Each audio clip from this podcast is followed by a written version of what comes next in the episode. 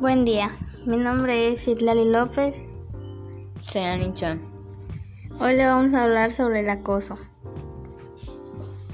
El acoso es un comportamiento agresivo y puede repetirse en mucho tiempo. Mayormente se les hace a los niños o a veces a los adolescentes también.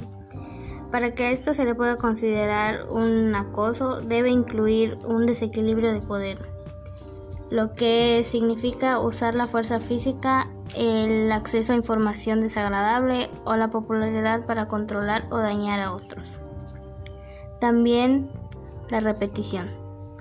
Es el comportamiento acosador que sucede más de una vez o tienen el potencial de producirse más de una vez. El acoso incluye acciones como amenazas, rumores, ataques físicos y verbales. Existen varios tipos de acoso, pero les hablaré sobre tres. El acoso verbal consiste en decir o escribir cosas desagradables. Esto incluye burlas, insultos, comentarios sexuales inapropiados y amenazas con causar daño. El acoso social consiste en denominar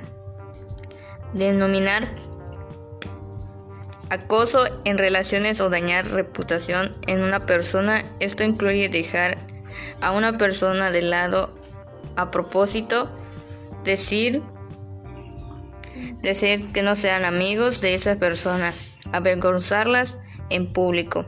Acoso físico involucra dañar el cuerpo o las posiciones de una persona. Esto incluye golpear, patear, pelear, escupir, hacer tropezar, empujar, tomar o romper las cosas de otras personas.